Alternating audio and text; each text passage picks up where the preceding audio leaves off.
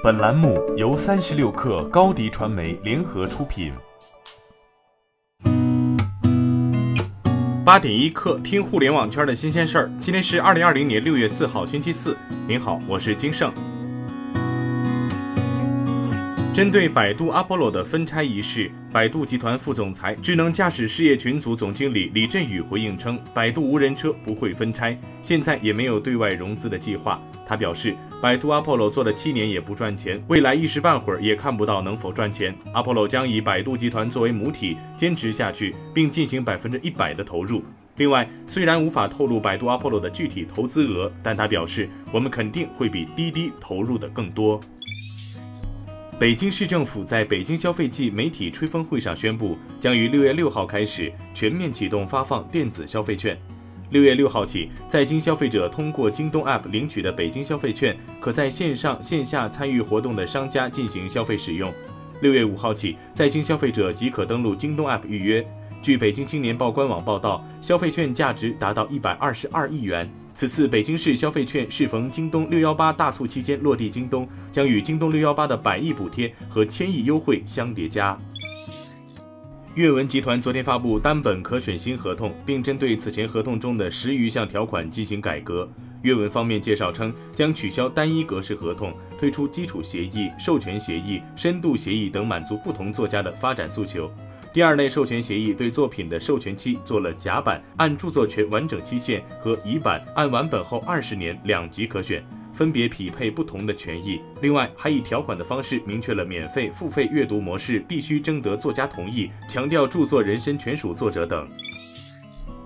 昨天，五菱汽车股价出现异动，最高涨百分之一百二十六。二零一九年，上汽通用五菱共销售一百六十六万辆，成为中国品牌汽车销量第一的企业。其中，五菱品牌累计销售一百零六万辆。五菱汽车在港交所公告，董事会确认并不知悉导致股价及成交量上升的任何原因，或任何必须公告以避免公司证券出现虚假市场情况的资料。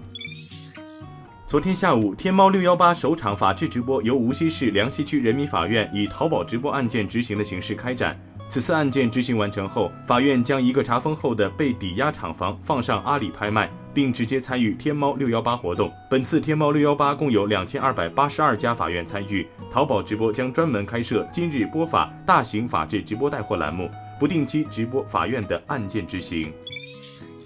智联招聘近期发布的二零二零年白领生活状况调研报告显示，在白领被问及到疫情中所经历的现象时，工资缩水问题最为普遍，占比达百分之三十七点三四，还有百分之三十点六八的受访白领在疫情中经受了裁员，仅两成白领得以幸免。针对白领跳槽意愿的调研显示，近九成白领计划跳槽。疫情期间，百分之三十二点五的受访白领表示有从事过灵活就业或兼职，而就职于一百人以下小微企业的白领更多体验了斜杠生活，占比百分之三十六点六一。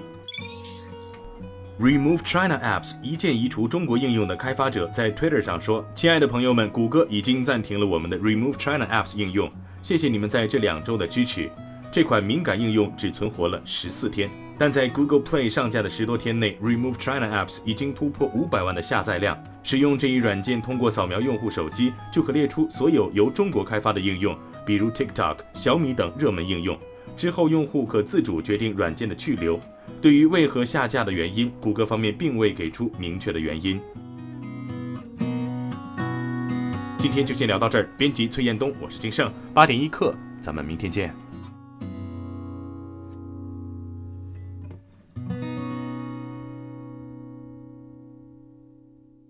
欢迎加入三十六氪官方社群，添加微信 baby 三十六氪 b a b y 三六 k r，获取独家商业资讯，听大咖讲风口，聊创业，和上万课友一起交流学习。